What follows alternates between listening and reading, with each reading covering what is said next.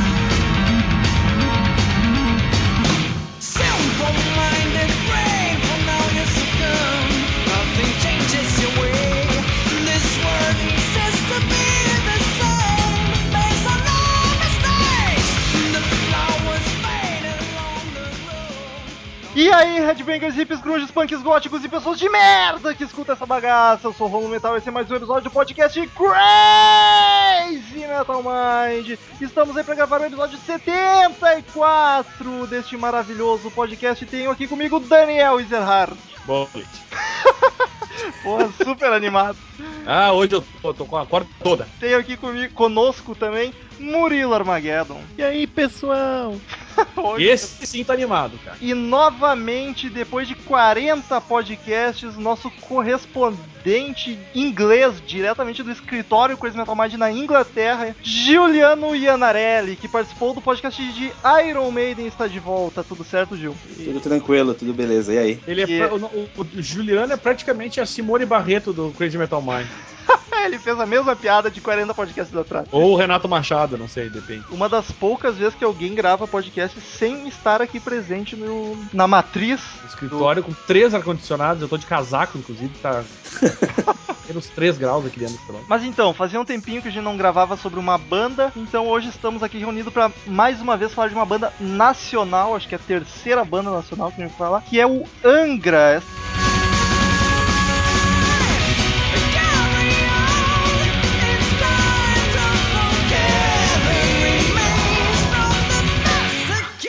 Maravilhosa banda de, de quê? De heavy metal melódico, de power metal, que porra é essa? Cara, aqui Murilo? no Brasil, no Brasil a gente chama metal melódico o que os gringos chamam de power metal, né? Mas eu não gosto, apesar da essência do Angra ser metal melódico, eu não gosto de encaixar muito eles nessa categoria, porque acho que o som deles é muito mais rico e abrangente do que a maioria das bandas que se encaixam nesse rótulo, né? Na essência é, mas eles são muito mais versáteis que, a, que o metal melódico, que é muito costuma ser muito mais limitado, né? É engessado. Exato. Mas vamos então dos primórdios. Onde e quando o Angra se formou? Bom, acho que tudo começou assim. é, a gente pode falar que com, com o final do Viper, o André queria, queria continuar tocando, queria ter uma. Ele saiu do Viper por não, não, não sei quais motivos acarretaram a saída do André. Murilo, você sabe alguma coisa? Não lembro Se direito. Eu sei, mas não Se lembro. foi. Eu acho que foram, acho que foram diferenças musicais. Mas o- o- O Viper já era uma banda grande, já tinha um certo nome, qual é que era a situação deles? Ele chegou a ter um certo nome, né? O André gravou dois ou três discos com ele, se eu não me engano. Sim. E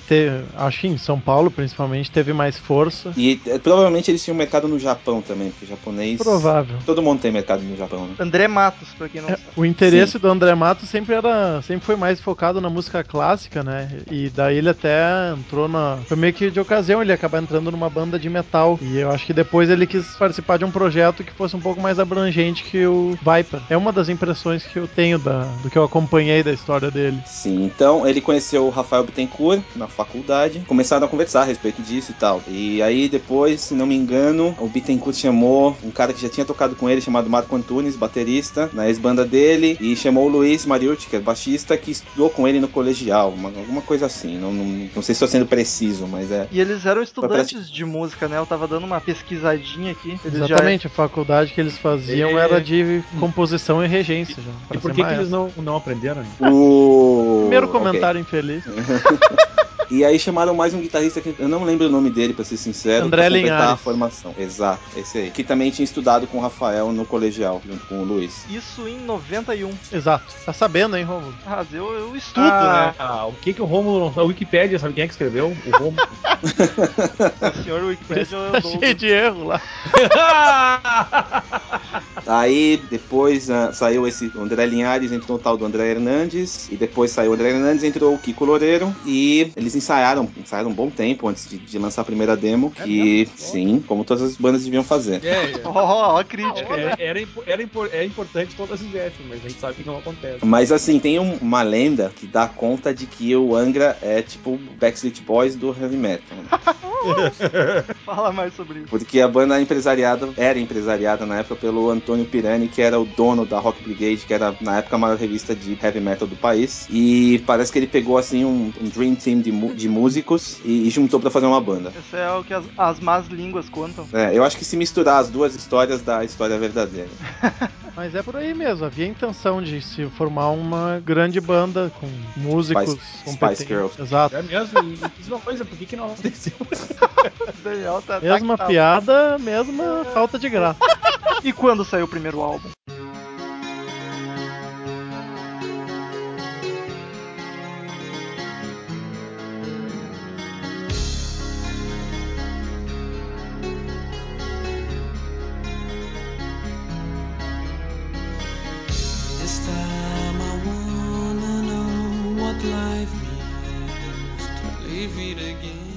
Demotape é de 92, se eu não me engano, né, Gil? E aí foi uma demotape famosa, que era Reaching Horizons, mas ah, serviu pra circular por aí pro pessoal conhecer antes. Por um E- acaso lançada no Japão também, fez sucesso lá. co- co- co- Coincidência incrível, aliás, né? Pois é. E no ano seguinte, aí sim, saiu o espetacular Angels Cry. Espetacular Angels Cry. Os caras já estavam com a fita demo recém e já mandaram pro Japão, que loucura. E, ah, tem, tem mais uma coisa. Saiu, te- teve uma troca de bateristas aí, né? O Marco Antunes saiu quando ele- an- antes de gravar o CD e não entrou ninguém.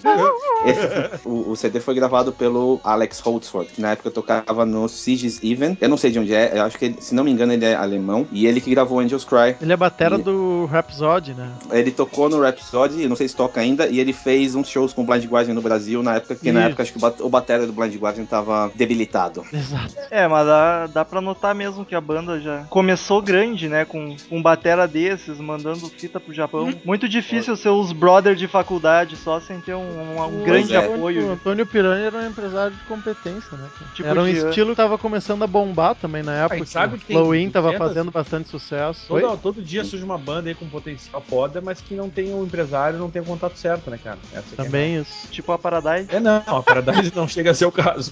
Você tem outras que sim. Dá pra, dá pra dizer que o empresário do Angra é tipo o empresário do Dagoberto, né? Porque Piadinhas de futebol. Eu não entendi, mas- mas- Eu sabia que o Romulo não entendia. O Romulo é a nossa moça, né? Mas não vamos comparar Angra e Dagoberto, né, cara? É, é não, isso é verdade, isso é verdade. Então, o CD foi produzido pelo Sacha Paet, que é- deve ser tipo o namorado. Não, desculpa, não, não devia falar isso no ar. É tipo um grande amigo do André Matos. E pelo Charlie Bauerfriend, que também que to- acho que tocava com Sacha no Heaven's Gate na época. Foi gravado no estúdio do Kai Hansen, na Alemanha. Porra, primeiro álbum Ih. já gravado na, Alem- na Alemanha, vão se fuder. Alemanha. Tudo Playboy. Esse álbum tem uma das três músicas que eu conheço do Angra. Sou Qual será que é? Carry On. Não é um bom começo, é um bom começo. E é, um- é uma bela canção. Das três que eu conheço, uma, duas eu gosto. E essa é uma. Carry On é praticamente o hino do metal É, é verdade. nacional, né, cara? Seria- concordar que é o hino. do- Eu acho que é sim o hino do metal nacional. Esse pra mim é um disco, um dos poucos discos que eu já ouvi na minha vida que eu considero irretocáveis. Aqueles nota 10, perfeito, não mexe em nada. Olha só. Simplesmente isso. Tô comprando na Saraiva, então. Então dá pra dizer que, que Façam isso. nada que eles fizeram depois chegou perto desse aí. Chegou Tá. um, Tá, ultrapassou, inclusive. chegaremos lá. Ó, ó, segundo o. Murilo, não. Segundo o Murilo, temos uma, né? Temos discussão. uma divergência. É, exatamente. Mas pra mim é, e cara, difícil de destacar muitas faixas, mas porque pra mim todas são excelentes. Mas ah, a Time, fora Carry On, claro, que é o hino do metal. Take it away! É, olha, do nível completamente diferente, mas nível de excelência do mês da Pink Floyd. Oh, polêmica. Depois queremos saber quando chegar no momento certo, Juliano. Conte pra nós qual o álbum preferido seu do quando chegar nele. É o próximo. É, Então tá explicado. É, o- Mas co- destaque algumas aí. A, a Time, qual mais? Never Eu destaco- gosto demais, cara. Sim, sim. Vou errar a minha Não, parte. é, mas você atropelou qual que, eu, qual que eu ia citar, então tu- tudo bem. Tudo... Nada Never Understand eu acho fantástica. Ela começa bem calminha também e ela tem um dos versos que eu acho mais bonitos assim que já foram compostos pelo Rafael Bittencourt e que a letra do André Matos é Rafael Bittencourt, mas sei que essa parte é do Rafael, que simboliza muito bem o espírito da banda, assim, é tão simples e rico ao mesmo tempo que canta Wind takes the sight around the meadow playing kindly. O vento leva a vista pelo, pelo campo brincando gentilmente. Eu queria muito que o Romo repetisse essa frase em inglês. Ai, ai, não deu tempo de decorar ela. E as composições, esse álbum eu tô vendo aqui que é o André Matos e o Rafael Bittencourt, a maioria, mas é algo específico desse álbum ou eles. Todos os trabalhos da banda ficam praticamente só no- nos dois? Até o André sair, né, obviamente. A maior parte, eu acho, que prioritariamente a questão da composição era do- mais dos dois, não é? Com os outros contribuindo eventualmente. Tô certo, Gil? Sim. Eu, Sim. como leigo, achava que o Kiko Loureiro era mais importante, assim, na banda, mas. Ele é o solista e o Rafael o compositor. Né? É, como sempre, o base é o foda e o, o solista leva a fama. É. É. Mas o que que tu destaca também, Gil, do disco? Eu destacaria, bom, a Never Understand, que você já falou, que tem solo de todo mundo, tem solo de baixo, tem solo de guitarra. Fala o até do Kai Hansen. Tem solo do Kai Hansen, tem solo do Dirk Schlastel, que era o guitarrista do Gamma Ray na época. Do Sasha Paet também. Tem solo do Sasha, tem solo até da, da mãe do Kiko, se bobear. Meu Deus. Aliás, a curiosidade isso, o Kiko Loureiro é canhoto, mas ele toca como um guitarrista destro porque a irmã dele fazia aula de violão também e eles tinham que aprender no mesmo violão, né? E daí ele acabou aprendendo a tocar como um destro mesmo sendo Ah, ô meu, isso é fudido, velho. E destacaria também Streets of Tomorrow. Ah, acho que ela é mais pesada que os que a média, digamos assim, dos, dos outros sons do Angra. É uma música muito boa. Baita música. Tem o Luiz Mariucci dá um show nessa música também. Eu acho ele um cara. Ah, não vou começar comparações com a formação atual, né? Mas eu achava que ele tinha muito mais bom gosto do que o Andreoli. Não sei se o Gil concorda que ele é Tá? baixista. Eu sou baixista e o Luiz Mariotti é tipo. Eu não vou falar Deus, porque, enfim. mas ele é, é uma É puta. Jesus. puta- É, que Deus. É Jesus. É, um é, então, enquanto eles ah, gravavam o disco lá, aqui o empresário tratava de arrumar um batera novo pro Backstreet Boys dele, né? Aí, aí ele chamou, chamou o Ricardo Confessori, que na época, eu não sei se ele na época ele ainda tocava no Corsos ou se ele, se ele era ex-Corsos, mas é, é uma coisa interessante, porque tipo, o Corsos é uma banda de thrash metal, né? E o cara foi meio que da água, não vou dizer da água Aprendeu a vinho, mas- tocar e foi. Não, não, que isso. Corsos é uma, acho que é a melhor banda de thrash do Brasil. Ah, cara, eu acho que trash é um. Tirando lixo. Sepultura. E é isso aí, ele entrou na banda, muito bem.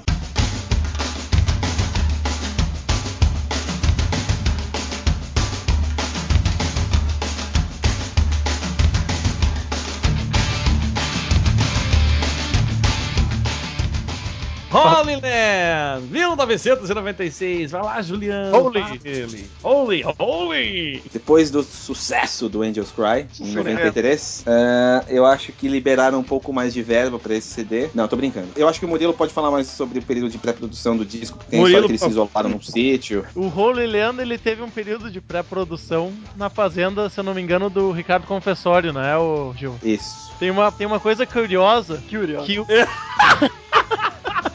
o, Ele falou com sotaque inglês, curiosa. que uma das músicas dele é um dos grandes mistérios da história do Angra, que é a Zito. Ela. Os fãs ficam sempre perguntando, querendo saber o que, que significa Zito. E é uma experiência que os- esses cinco caras, essa formação dessa época, passaram juntos nessa, nessa época no sítio. Só que eles não passaram. Vasta interpretação maldosa, né? Mas o que, que eu posso fazer se eles não falam o que, que é, né? É. E, e a música trata de. Agora vai piorar, vai, piorar, vai piorar mais ainda. Era um segredo que só os cinco sabiam, assim. Parece que eles até encontraram um ET no meio do mato, mas enfim. Pilu. Fala sobre descobrir coisas na vida. Meu Deus do céu. Como no, no refrão diz assim, like a teenager discovery. Ah, como uma descoberta adolescente. Ah, velho, o primo, já Ah, pronto. Ah, já viu, né? Os caras dizem que é da muita margem pra interpretação maliciosa. acho que acabou o mistério também. E também Mas de é- como vários. Não foi preciso nenhum Sherlock Holmes, né, pessoal? Como várias outras músicas e temas que o Angra trata, tem uma temática assim de envolvimento com a natureza também. Eles estavam agora falando um pouquinho sério só. Eles Se não lá- me engano, a letra dela foi inspirada num conto do João Guimarães Rosa, mas eu não consigo lembrar o nome do conto. Rosa, hum. Eu acho que, eu acho que o conto se chama A Terceira Margem do Rio, mas eu não tenho certeza, não me lembro. Dois fios da espada. Mas aí tá o desafio pro ouvinte, né? Porque não dá pra gente entregar tudo, eles podem pesquisar. Isso, claro, descubra você mesmo, ouvinte. Mas Vai ganhar prêmio, maior ainda se conseguir arrancar do Angra o que, que realmente aconteceu entre os cinco membros. Eu acho, olha só, eu acho que, que eles não querem falar sobre isso mais. Mas aí, Gil, tu falou que é teu álbum favorito, eu quero saber por quê. Eu, eu não sei se. sei lá. não, enfim. Ah, Ah, nesse, nesse CD eles misturaram o, o que eles tinham feito no CD anterior com muita música brasileira, né? E a- acho que encaixa bastante. É um CD conceitual, fala sobre as navegações portuguesas e o descobrimento de uma, do, do mundo novo, digamos assim. Então conta relatos de navegações, de, de como foi a chegada. Não, não sei se tão historicamente correto assim, enfim. mas, É, é mais a- é, é é aquele conceitual de temática similar das músicas, né? Não é uma historinha Não é uma história, não é uma história. The Wall, ou a Memory, ou Operation Mindcrime do Queen's Rage, Queen's Rage, sei lá como é que diz. pois é, a gente tentou, a gente desandou isso aquele dia, mas eu já não me lembro como é que é. Esse aí é daquele que tem temas parecidos, que nem o Fear of the Dark do Iron Maiden, que todos tratam de algum medo, tô certo, Gil? Mais ou menos. Mais ou menos.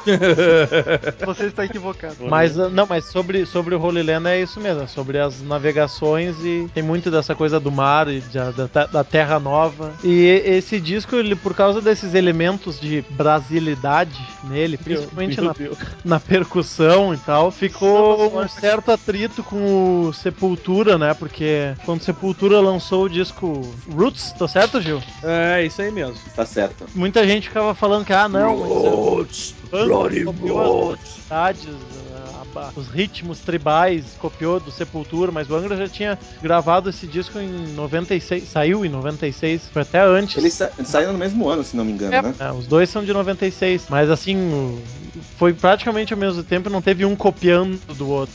É, não, não foi uma coisa premeditada, assim. Foi uma- gosta- mais uma coincidência. Tu gosta de Angra, Derek? Antes de, de gravar o CD, o André Matos teve que ficar parado um bom tempo porque ele tava com problemas nas pregas vocais. Olha só, depois da música Zito, hein? Ah, depois de ir pro sítio, o cara ficou com problema nas pregas, cara. Porra. E dá pra comparar essa situação com uma situação que vai acontecer no futuro, con- contaremos depois. Cara, eu queria aproveitar que a gente tá nesse disco e destacar algumas partes. Destaque. Aproveita. Ah, a Nothing to Say, a porrada que abre a. Claro, depois a introdução, o disco. A Silence and Distance é muito bonita também, ela começa calma, daí dá uma agitada. e É, termina- acho que é a minha música, acho que é a minha música preferida desse CD. Olha só. Cara, a Carolina The Fourth é muito bacana também. Era, até então é a música, era a música mais longa do Angra, tinha uns 10 minutos e alguma coisa. Carol, Carol, Carol, Tá Carol. claramente a influência do Batuque. Tem uma citação a, a Hermeto Pascoal no meio dessa música, vale mencionar. Ó, que Fala mais sobre isso, Gil. Eles, eles gostam de colocar umas músicas incidentais, assim, no meio das músicas deles, né? No, no primeiro CD, na Angels Cry, tem um, um pedaço no meio que é uma, uma composição do Paganini. Ó, Paganini era o fodão do violino, cara. Exatamente. Nesse CD tem, além da faixa de abertura, né? Que é uma, é uma missa, na verdade. O mas Angels Cry, na faixa, na faixa o quê? Faixa o quê? Na Homônima. faixa, na faixa homônima. Tem um belo trecho também. E na Evil Warning tem ah, um trecho da Winter, do- das quatro estações de Vivaldi. E o Grêmio não tem, não? E- Barbaridade, essa foi a pior do ano. Sorry. Nem eu achei menor graça essa tentativa. Eu não lembro se eu fiz menção, voltando pro Holy Land, eu não lembro se eu fiz menção em algum outro podcast, mas eu acho o solo da Zito, que a gente tava falando antes, um dos mais, assim, uma perfeito exemplo de solo extremamente virtuoso, mas com muito feeling também. Claro, o feeling Muito é bom subjetivo, gosto. é muito subjetivo, alguém pode ouvir e não, não se relacionar. Em não termos de, de, de, de hit, de, de música chiclete do disco, qual vocês recomendariam para um, um ouvinte ouvir? Queria estragar. É, nesse disco eles gravaram uma balada chamada Make Believe e lançaram um clipe pra ela que foi inclusive indicado no VMB da MTV Ó. como o melhor clipe de rock Ó, em 96. 96, ou- não, acho que foi 97 Não, isso. Quando o VMB ainda significava. Fica a dica. E é, é curioso isso, porque foi justamente por causa dessa votação do VMB que eu conheci Angra. Eu também. Olha, olha só, foi meu primeiro contato assim com a Vê banda. que a MTV já teve um papel importante na sua vida. na formação do brasileiro. Cara, a MTV em 97 praticamente definiu que eu ia ouvir por muitos anos a fio. Só que daí ainda era um canal decente, né? Hoje em dia não É, se vocês fossem definir depois, aí ia ser uma. Tem tudo menos música. E é engraçado porque eu assisti o clipe, né? E eu achei interessante, eu fiquei curioso porque eu não conseguia identificar se era um homem ou uma mulher cantando. Da voz. E eu assim, curioso, bah, tudo bem. Mas daí aparecia ali o cara cantando e eu olhava de novo e não conseguia saber se era um homem ou uma mulher. não, não adiantou nem a voz nem a imagem na hora. Eventualmente eu vi que era um homem. Eventualmente. Eventualmente.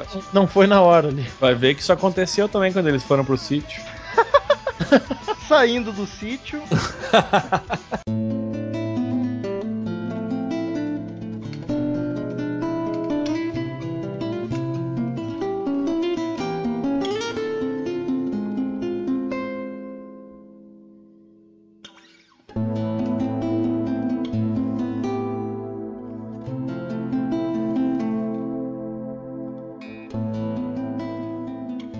Pois bem, lançaram o Freedom Call, que era um compacto, que tinha uma música, a faixa, a, a faixa homônima, era uma sobra de estúdio do Holy Land, saiu na versão japonesa do Holy Land, se não me engano, e tinha duas músicas que eles tinham lançado na demo, na primeira demo, é, uma chamada Queen of the Night, que na foi, foi uma das primeiras composições do Rafael pra banda, e a famosa Reaching Horizons, que era, foi a faixa que deu nome pra primeira demo, que também era do Rafael. E, E também tem uma- uma, e uma versão da Painkiller, do Judas Priest. Ah, era o que eu ia comentar. Cara, essa Reaching Horizons é uma música lindíssima, cara. Eu acho fantástica. Melhor disparada do EP. Recomendo veementemente. Eu tô bem afim de ouvir mais Angra. Vou, vou comprar tu- toda a discografia. E tem também. Chega de saudade, né? Hum, não na versão nacional. Droga.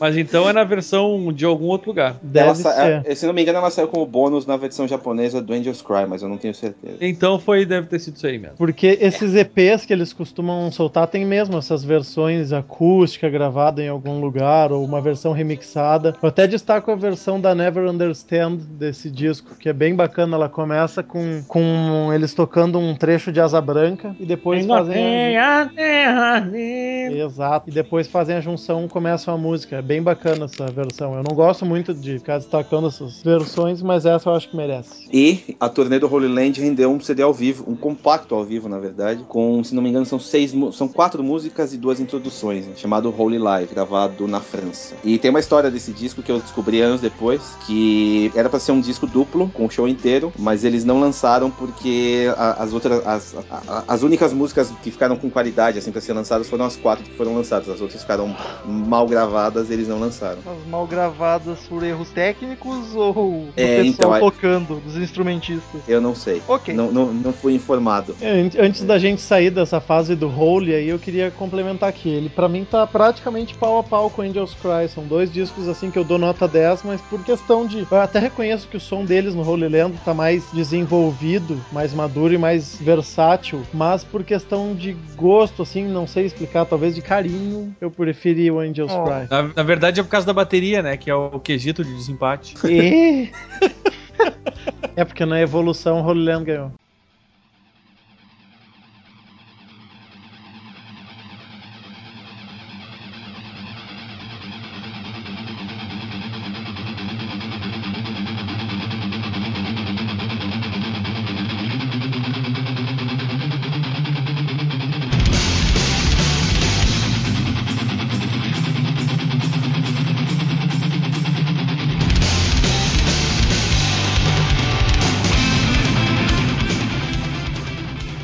Firework, Firework! em 98, que é um belíssimo álbum, não é? Tu acha? Não sei. Eu gosto, eu gosto. Viu? Olha, ó. É bom. Sobre isso aí. Eu Mas acho que, bastante. acho que é um álbum bom, assim, eles estão mais. Eles evoluíram como instrumentistas.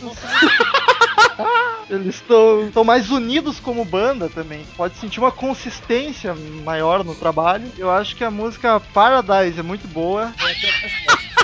E a. Ainda que eu mais gosto. sem E a. Speed. Vocês viram que eu, Eu eu destaquei as únicas duas que eu consigo pronunciar. Podem falar aí sério agora sobre Firework. Mudou a produção, né? Saiu o Charlie Bauer Viand e, E, e o Sasha, o grande amigo do André Matos, entrou o Chris Sangarid. ou Como é que diz? tipo, Ah, acho que ele é grego, né? provavelmente. Sangarides é muito grego. Se não me engano, ele, ele foi. Esse cara foi o cara que produziu o Painkiller, não foi? Esse produtor aí, ele trabalhou com muita gente famosa, né, cara? Pois é, acho que ele produziu o Judas, E- entre e- outros. E diria mais, o Bruce Dickinson também foi produzido por ele. Essa eu não sabia. O Ian Gillan também foi produzido por ele. Olha só, esse é bom, esse é bom, hein? Esse é bom. Ah, meu, tava vendo a lista de, de produtos. O cara que produziu, velho, é um troço imenso. Tem aí uh, o famoso Ingrid Malmsteen, e o Judas Priest, e Halloween. Porra, o cara é fudido, velho. Black Sabbath, velho. Chupa essa, velho. De grito. Eu errei. Chupa essa, Ron. Tô, tô chupando, que nem diz o Murilo.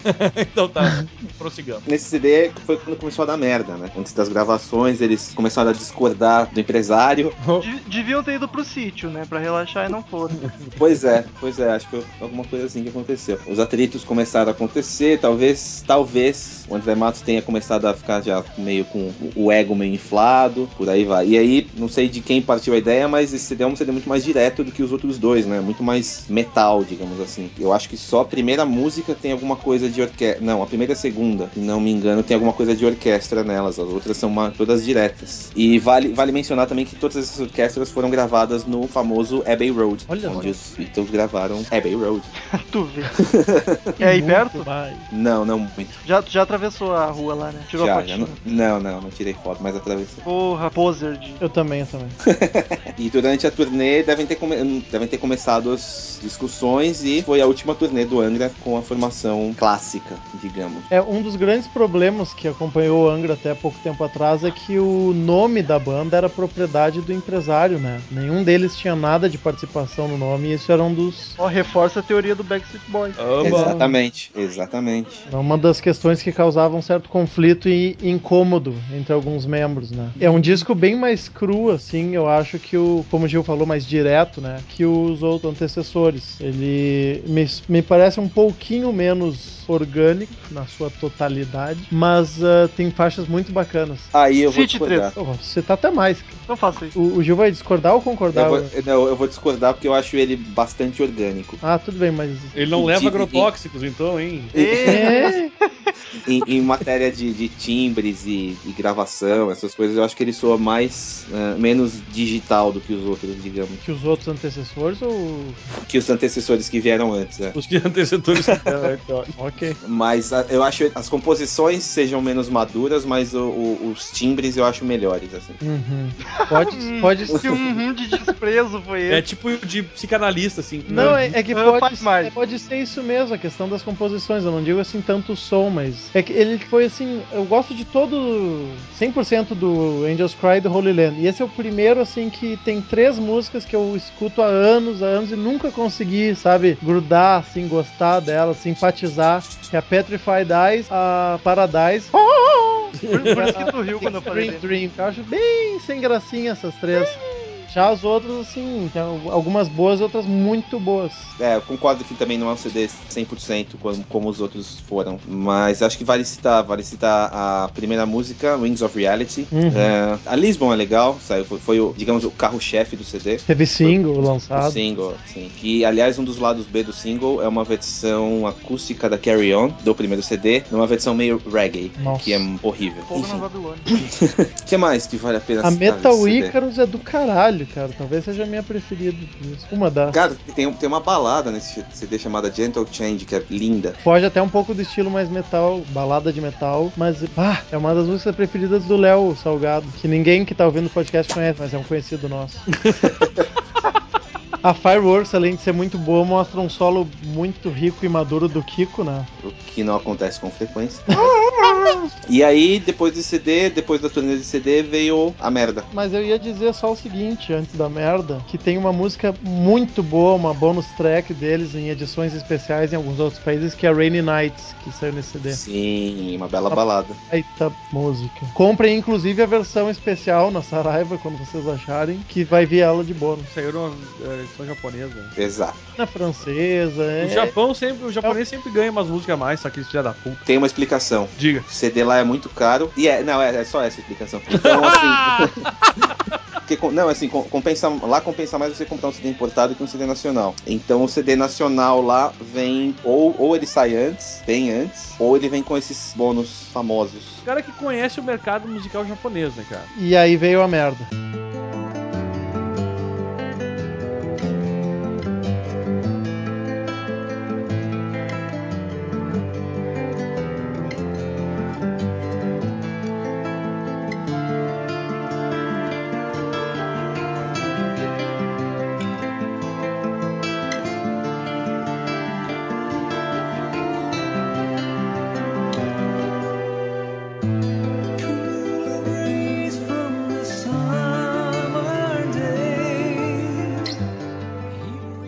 André não chegou a um acordo com o Antônio Pirani e resolveu sair da banda. E levou dois com ele. Levou a cozinha, digamos. Levou o Ricardo, o confessor e o Luiz Mariucci. É, a separação, se não me engano, se deu em 2000. E aí começou um período de, de, de, de seleção de músicos, né? Quem ficou? Ficaram os dois guitarristas, Rafael Bittencourt e Kiko Loreto. Então, ok. Só os dois. E a, Só os o resto vazou. E o nome ficou com eles porque o nome é do empresário. Que continuou com ele. Exato, eles romperam com o empresário e caíram fora. E aí, depois de, se não me engano, uns seis ou sete meses de hiato, de, de, de seleção de músicos, etc., eles publicaram lá, no, se não me engano, saiu no site oficial. Até, até interessante falar que, que eles começaram a, a se. Nessa época, a internet estava meio que começando, eles começaram a se aproximar dos fãs e ter um pouco mais de contato virtual, assim. Então, eles sempre divulgavam coisas assim, sobre, sobre as seleções e tal. E tinha muita gente opinando. E o favorito, assim, acho que ganhou, né? Que foi o Edu, vocalista, Edu que era Falaschi. do Symbols.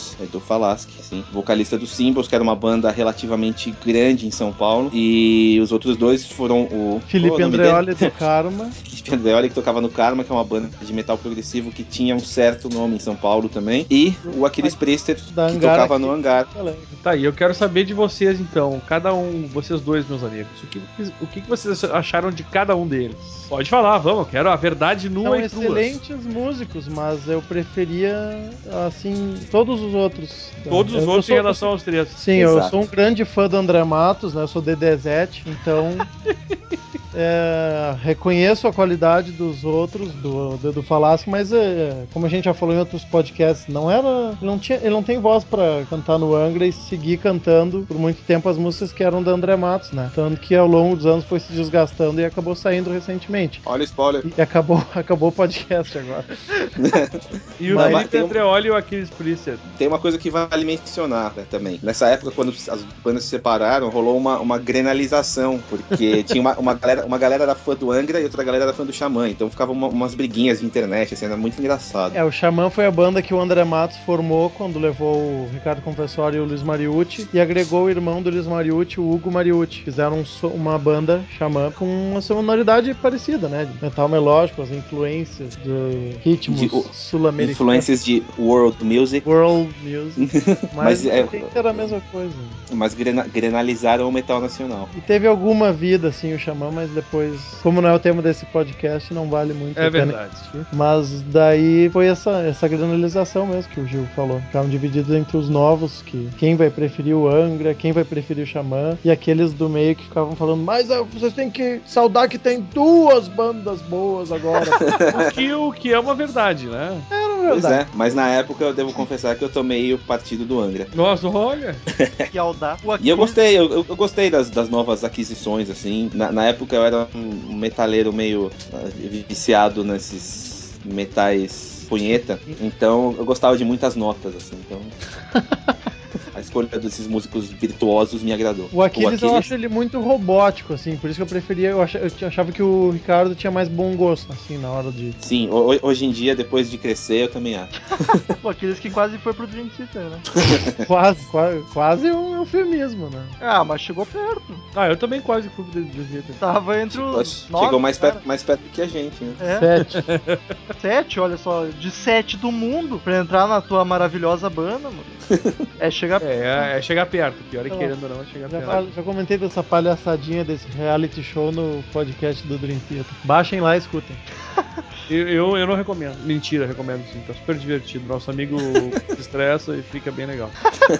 E aí, escolhidos, escolhidos os membros, eu acho que eles já, já tinham boa parte do CD, já tava, o conceito do CD principalmente já estava pronto, foi todo escrito pelo Rafael, e entraram em estúdio para começar a pré-produção e gravação. É, começaram, é, contrataram os serviços de um novo produtor, que é o Dennis Ward, que toca no King Crank 69, se não me engano ele é alemão, e foram gravar na Alemanha.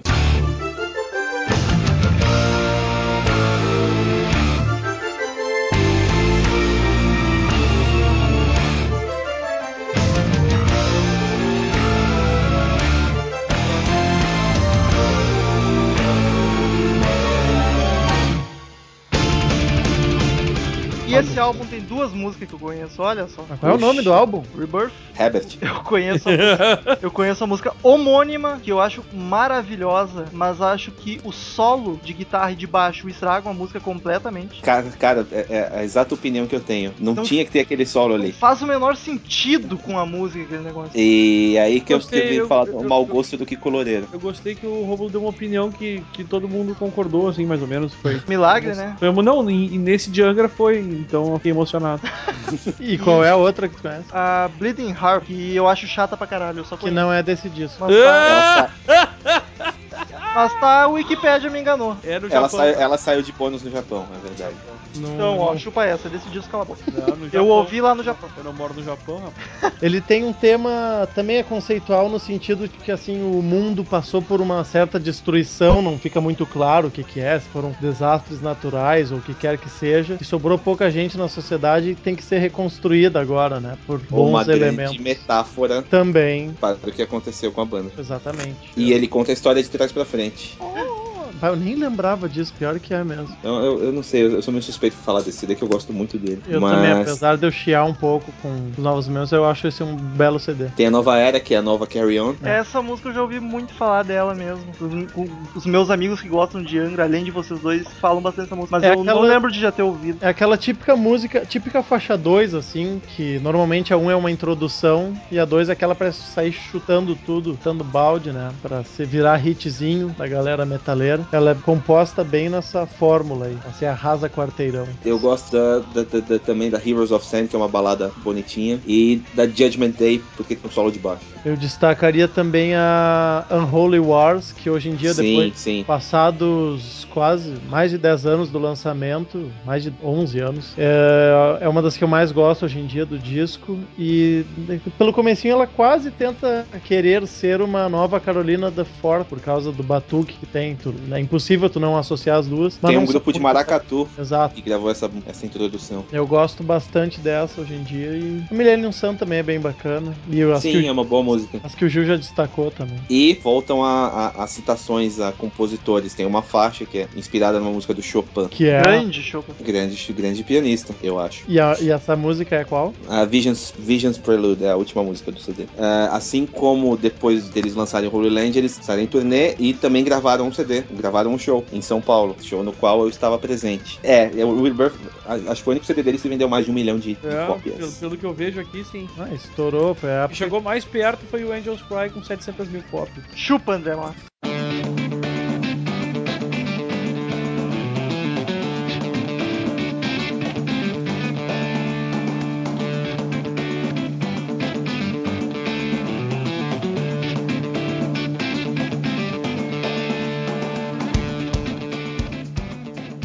Então, em 2002. Saiu o. Como que chama? Hunters and Prey. Esse mesmo. Foi meio que um. O que, o que eles costumam sempre fa- fazer depois de lançar um CD. Eles lançam um CD e um compacto com sobras de estúdio, é, covers e etc.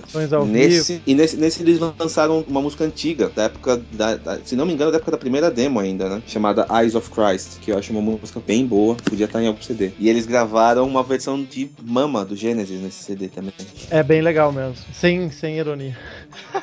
Sarcasmo. Ah, Ah, a faixa homônima, ela tem uma curiosidade. Foi a primeira faixa também que o Angra gravou uma versão em português. Primeira música em português que o Angra lançou, que ficou Caça e Caçador. Então tu Não tem é a homônima Júnior. e, e tem a Caça e Caçador, que é a última do EP ali, que é a mesma coisa, só que a letra em português. E tem também, nesse aí saiu a Bleeding Heart, que o Romulo mencionou antes. Que é chata pra caralho. Ah, eu acho uma bela balada. extremamente melosa, mas Demais. é bacana. Sim, isso é verdade. Se o Angra lançasse essa música assim no rádio, ia explodir em todos os Ah, tem, níveis. tem, tem, tem. Saiu uma versão forró dessa música. Ah, vários.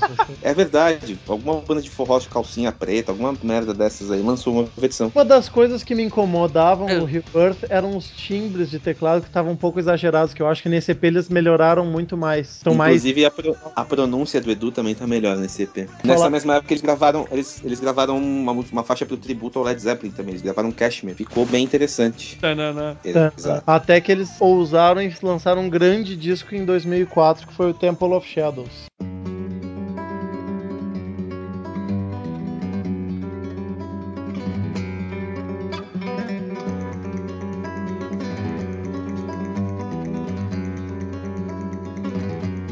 Que era Sim. mais um disco com conceito. Essa aí já tem uma historinha mais concreta, né? Não são só temas em comum. Falando sobre um cavaleiro na época das cruzadas e uma certa busca existencial, né? Frente às coisas que ele via e vivenciava. Vale mais uma observação, mais uma comparação com a, com a formação antiga, que o, o Edu também teve problemas nessa época de refluxo. E ao invés de dar um tempo pra ele se recuperar, não, não, vamos gravar, vamos encher o cu de dinheiro. E aí o resultado final não ficou muito satisfatório, eu, eu, na minha opinião. Eu acho, que, eu acho que é um puta de um CD, e se não fosse o Edu, tá, tá, tá zoado, seria um CD assim, tipo, sei lá, top 5 da história do, do heavy metal, do power metal, digamos. É, dá pra notar, por exemplo, no final da faixa The Shadow Hunter, Sim, a ele mia. forçada que ele, cara, é constrangedor assim. Então tinha que ter se poupado, recupera a voz e grava. Mas não, foi lá. Tem uma bela faixa e é estragada por esse final. Mas é, esse, CD, esse CD é uma coisa. é, Esse, esse CD é incrível. Esse CD é É muito bom, muito bom. muitas participações especiais. Tem o Kai Hansen de novo, tem o Hansi Kirsch do, do Blind Guardian, tem. Qual é o nome dela? A vocalista do Eden Bridge, eu não lembro o nome da, da menina.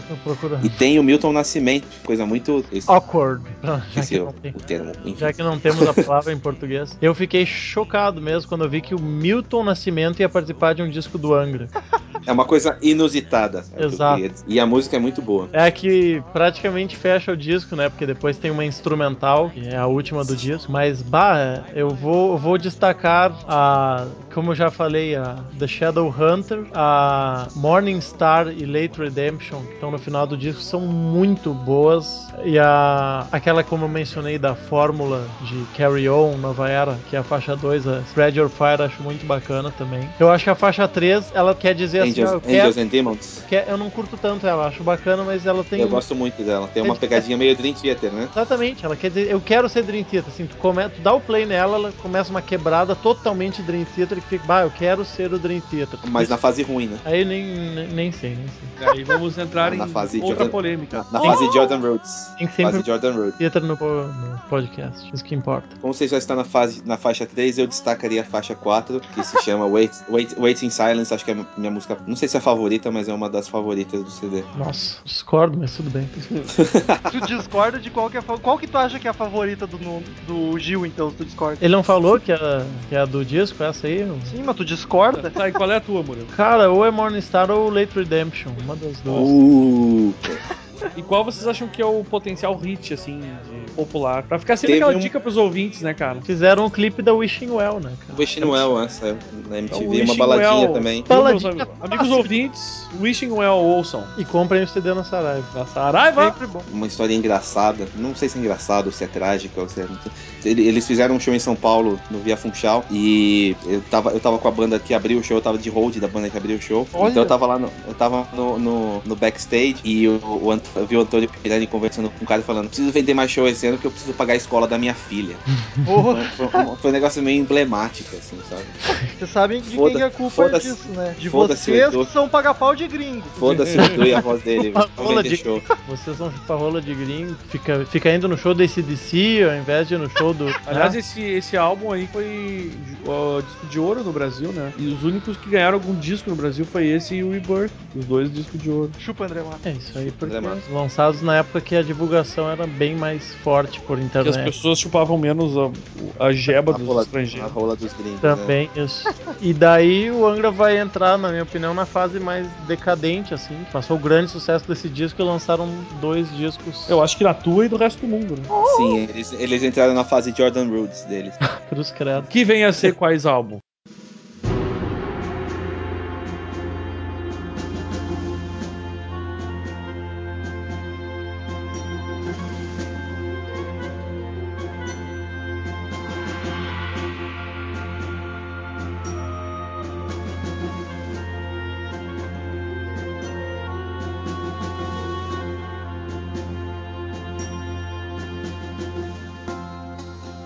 2006, o Aurora Consurgens. Eu acredito que seja assim que se fala. Ou Consurgentes, não, não sei também. Também não faço muita questão de não aprender. sabe. Não sei qual é. ela. É o título ele faz referência a um livro com esse nome que foi escrito no século XV, que Isso, a vem a ser, autoria, isso- isso vem a ser latim, joga na mulher do Google aí.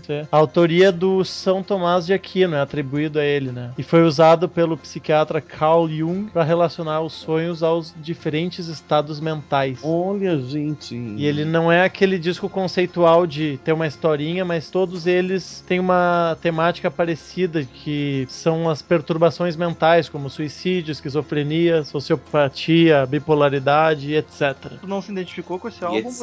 Muito. Ah, não, vol- não foi nesse álbum que voltou o Confessore, Confessore, não sei. Não, ainda não. Foi no último? Foi. É, eu sei tudo, E Diego. aí, depois, de- depois desse álbum tivemos mais problemas relacionados à gerência da banda. Mas a gente pode voltar pra ele e tentar destacar algumas faixas, mas eu não sei se vai Tenta, ser possível. faz, faz, faz essa força aí, cara. Vai ser difícil, mas tudo bem. Cara, eu, diz- Não, eu- tem, tem uma. tem- eu Diga. gosto de uma música chamada Time Passing By, ou Times Passing By. Eu não, é, Eu acho que é só passing by, pelo que eu vejo é, é que no, no refrão ele fala Times Passing By, mas é, é Passing By o nome da música. É a única música que me, que me chamou a atenção a ponto de, de fazer eu gostar, assim. Eu acabei gostando de três, cara. The Course of Nature, The Voice Commanding You e uma que eu, a que eu mais gosto que é So Near So Far. Que eles fazem uma brincadeira, até um trocadilho, soninho no sofá. Hum, Nossa senhora, aí é difícil. Mas-? Essa Mas- é da época do sítio. mas eu acho bem bacana essa música. Também. Olha, É a só, que eu destacaria do disco. já vale comprar ele. Na Saraiva. Aonde? Saraiva? Que capa feia, pelo amor de Deus. Pois é. Desde Essa, essa desde capa aí, cara, é uma, é uma ilus- ilustração, na real, que não é feita pelo cara que fez a capa. Entenderam o que eu quis dizer? É, desde, desde o Rebirth, as capas são feitas pela, por uma artista portuguesa, Isabel de Amorim. Da ela. Ela fez, ela fez o Fireworks também. É mesmo? Olha só. Sim. Obrigado, Gil. Na verdade, aquilo ali representa o hermafrodita. Hum. E pelo que eu entendi dessa imagem, eu posso estar completamente errado. Ela não é da- da- necessariamente dessa pessoa portuguesa em si, ela foi tirada de alguma imagem antiga. E aí montada com aquela, aquelas coisas frufru em volta ali. Sim, sim, ela faz tipo umas colagens. Isso, foi baseada numa obra antiga que, que, que, enfim, não sei quem fez, mesmo, então não interessa. Ronaldo. É, Ah, come- Começou a rolar de novo a mesma merda de, de admi- administrativa que rolou antes, mas dessa vez tomou um- te- teve um- umas coisas engraçadas e trágicas assim que aconteceram. Primeiro, eu descobri isso hoje até, tava dando uma lida numa entrevista e o Aquiles e o, os novos membros da, da, da banda estavam sendo cobrados. O empresário tava falando que eles deviam dinheiro pra banda porque eles receberam adiantados os shows da turnê do, do Rebirth e parece que eles não fizeram tantos shows quanto eles receberam dinheiro pra fazer e aí fizeram uma auditoria nas contas da banda. Foi, foi um negócio ridículo assim. E no final eles não deviam, deviam dinheiro coisa nenhuma. Aí começou começar, aí começaram os atritos. Em um show, o Aquiles resolveu mudar uma música, o baterista, e fez o Rafael se perder. Reza a lenda que o Rafael bateu no Aquiles no, no camarim nesse dia. Chegaram as vias de fato. Fofoca. E aí, e aí o Aquiles saiu da ok. banda. E aí o Aquiles saiu da banda. E o Ricardo confessou e voltou. Nessa, nessa época também. Surpresa. Nessa época rolou um, um- um hiato, assim, todo mundo mal, o Ang- o Angra acabou, o Angra vai voltar, como é que vai ser? Eles ficaram parados um bom tempo. E até que divulgaram que o Ricardo tinha voltado e que eles iam fazer uma turnê com Sepultura pelo Brasil e afora. Não, só pelo Brasil, não saiu do Brasil. Enfim, e eles começaram a ser empresariados pela Mônica Cavaleira, que é a mesma empresária da Sepultura também. Olha só, o que tu acha disso, Derek? Broto. Derek tava dormindo escorado no canto ali. Depois dessa turnê, eles se reuniram para compor um novo álbum.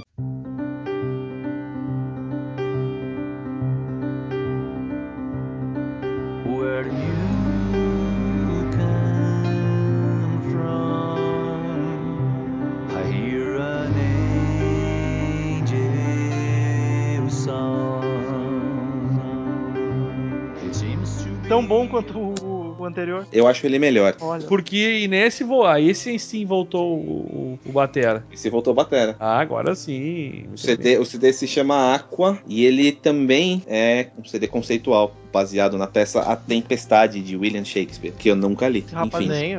Esse aí, por acaso, foi o primeiro CD em que eles. Eles chegaram a romper com o Piranha ou não? Sim, eu tava contando a história, você não prestou atenção, caralho. Prestei, mas não tinha. Não vi se tinha sido definitivo o rompimento, meu amigo. Romperam, romperam com o Pirani. Aliás, Per- o Pirani faliu, o Rock Brigade faliu, ele perdeu todo o dinheiro dele, a filha dele deve estar escutando Escola do Estado hoje em dia.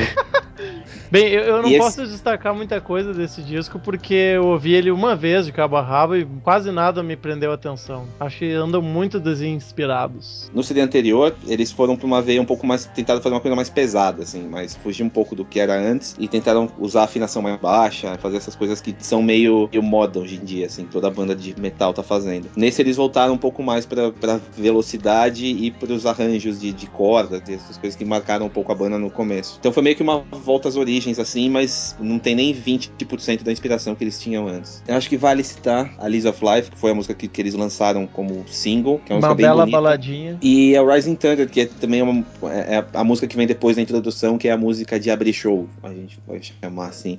Eu destaco a Ashes também, que. Não, é, eu gostei. Só essas, só essas duas que eu posso destacar aqui me gravar. São as duas baladinhas. De resto, nada ficou gravado assim. E aí saiu. Saiu o Edu Falaschi recentemente. Aí saiu, né? aí saiu, é, então, aí depois de chupar rola de gringo, o Edu resolveu sair.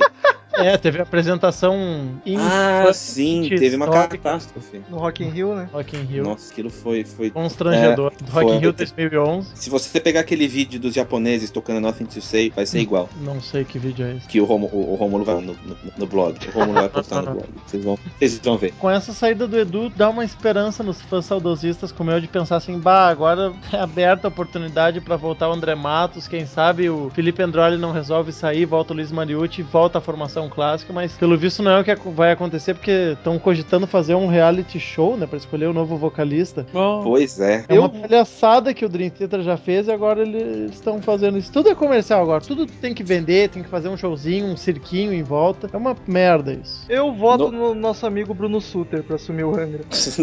No, no momento eles estão se apresentando num cruzeiro metal com o Fábio Leone do Rhapsody cantando com eles. Eu queria ver, eu acho que vai ser interessante. E o André Matos, com a carreira solo dele, pla- planeja fazer uma turnê agora tocando o Angels Cry, porque esse- o lançamento do Angels Cry faz 20 anos. E ele vai fazer uma turnê tocando o Angels Cry. Então as esperanças dele voltar pra banda acho que acabaram de ser enterradas agora, depois desse anúncio dele. É, Eu não teria tanta certeza, assim. Mas eh, eu pretendo ver esse show, obviamente. É, eu pretenderia também. Queria destacar, assim, pra terminar, é uma pena que não vai voltar essa parceria do André Matos e do Rafael Bittencourt, porque é uma coisa que pra mim tem um lado meio Roger Waters e David Gilmour, que os Santos não batem muito, não bateram por uma época, mas musicalmente é uma das parcerias mais ricas que eu conheço, assim. Que nem o Waters e o Gilmour se complementavam. Acho que a dupla Rafael e André, uma das mais que eu mais admiro no meio da música. E é uma pena, né? Eu fico só na torcida esperando que um dia eles voltem a trabalhar junto. Ó, agora o Rômulo e o Daniel podem acordar pra ler os e-mails. Eu, eu, ta- eu tava pensando, certamente os ouvintes vão relacionar os nossos últimos dois podcasts que a gente falou em ajudar o Angra a achar um vocalista novo com esse aí. Agora a gente falando de Angra em si, né? Return. Fica no ar. Mas então, Cid Moreira é contigo, a mensagem da semana vai que é tua.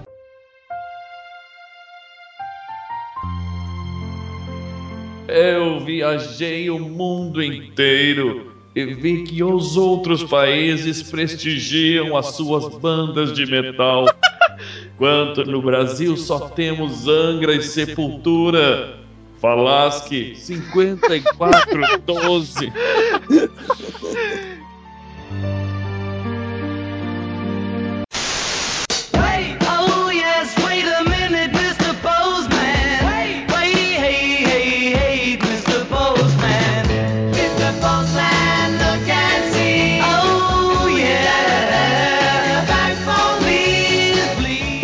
queridos ouvintes, quem quiser mandar e-mail pra gente, clique em Fale Conosco no canto superior direito do site. Clique. Hum, É, eu hesitei pra falar aqui, me desculpe.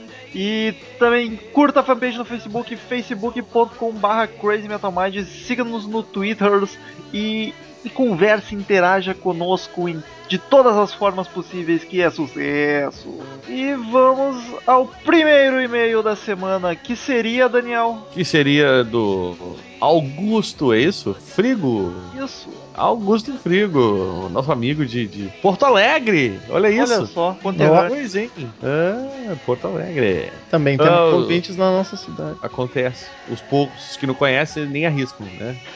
Olá, pessoal do CMM. Antes de ouvir o podcast 72, eu torcia com todas as minhas forças para que o LED voltasse em 2013. Mas depois de ouvir os comentários de vocês sobre um possível novo CD do LED, passei a acreditar realmente que existe a chance desse suposto novo álbum acabar com todo o glamour da, na minha opinião, discografia praticamente perfeita do LED. Viu que o Crazy Metal Mind é Formador de opinião. formador de opinião e, e- e eu esqueci o que eu ia dizer porque eu ia fazer um trocadilho e não funcionou. E eu adoraria, segundo o nosso amigo Augusto, ouvir a opinião de vocês sobre o que vocês imaginam que esse suposto novo álbum pode vir a, a apresentar, tanto na musicalidade, se eles vão fazer algo mais pesado, por exemplo, quanto na qualidade das músicas. Eu acho, entendeu? Que se eles não copiarem música de ninguém, como fizeram até hoje, vai ficar legal.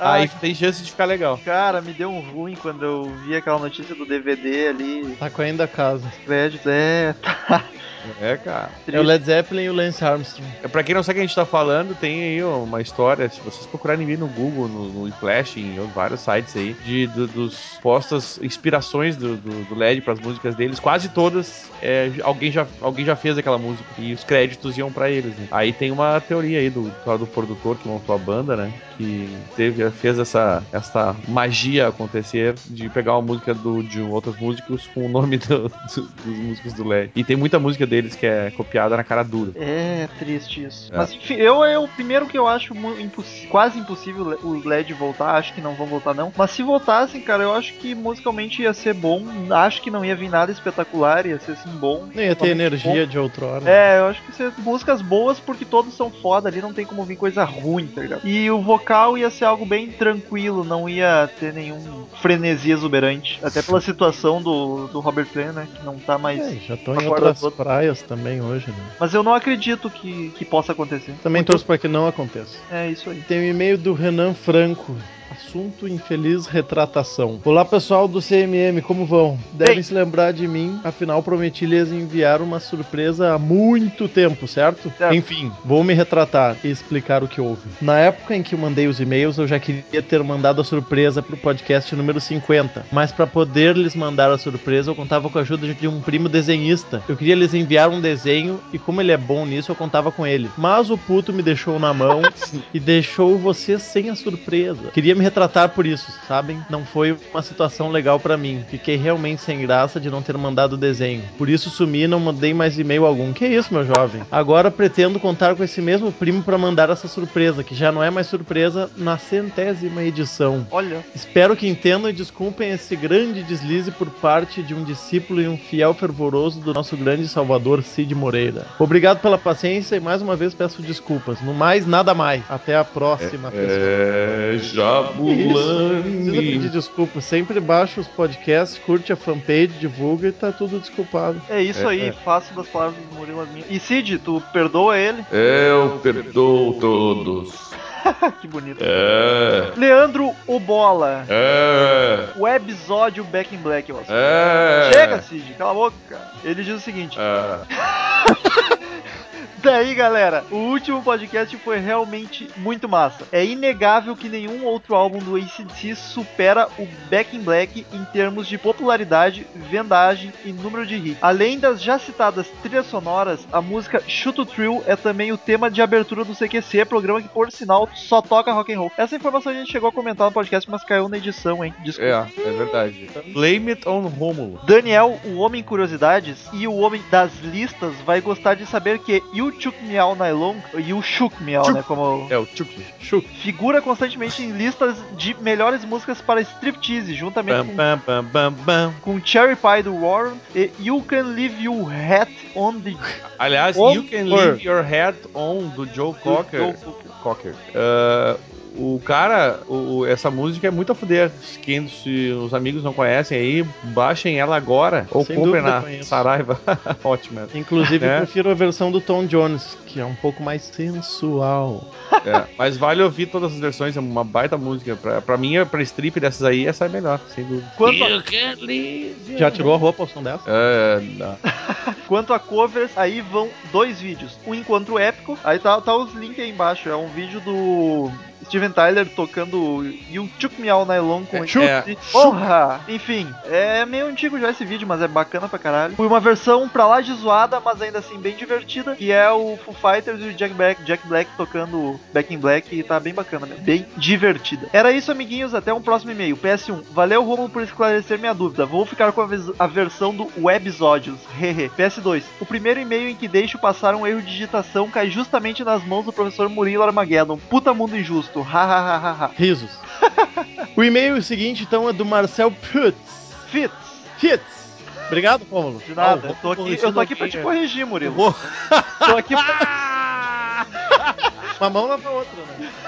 Olá, pessoal. Assunto não teve, né? Ou Teve sim, é Back in Black. Olá, pessoal do Crazy Metal Mind. No último podcast, o Douglas, se não me engano, falou sobre algumas versões de Back in Black, mas esqueceu da melhor e mais importante. Segue o link. Tá o link Tá. embaixo também. É, é, um, é um vídeo do Detonosa tocando esse DC, eu não, não quis nem dar play. Cara, é... verdade, é uma base desse DC com ele fazendo um rap em cima. É pior do que tá Ah, eu já vi esse vídeo muitos anos atrás, eu quis chorar. E é ridículo, é horrível demais, demais, demais. muito ruim. Mas enfim, pros ouvintes que quiserem se torturar e os ouvintes masoquistas, tá aí embaixo no post. Forte abraço.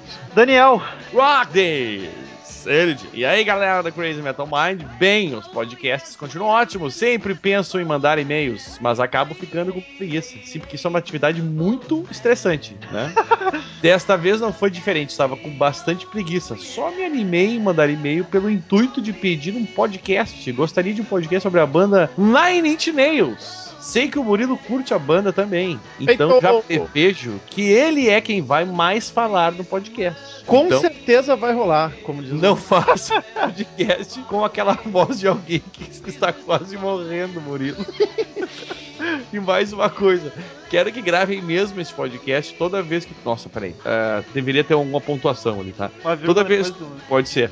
Toda vez que peço, nunca sou atendido nesta bagaça. Era só isso até o próximo podcast, que não será de Nine Inch Nails, mas com certeza gravaremos. Com certeza. Mas eu admito que eu não tenho capacidade pra ancorar. Eu conheço bastante. Ah, não. Ah, não, não, não me venha com, com ela. Vai ter que ter algum candidato, ou até o fim do ano eu me preparo pra. É mas no momento não, não tenho conhecimento suficiente. Eu curto bastante a banda, mas não. Só se preparar. E até o fim do ano tu precisa de 11 meses pra estudar pra um podcast. É. Até o fim do ano, se for oficializado, eu já vou me preparando. Senão. Tá oficializado. Se prepara.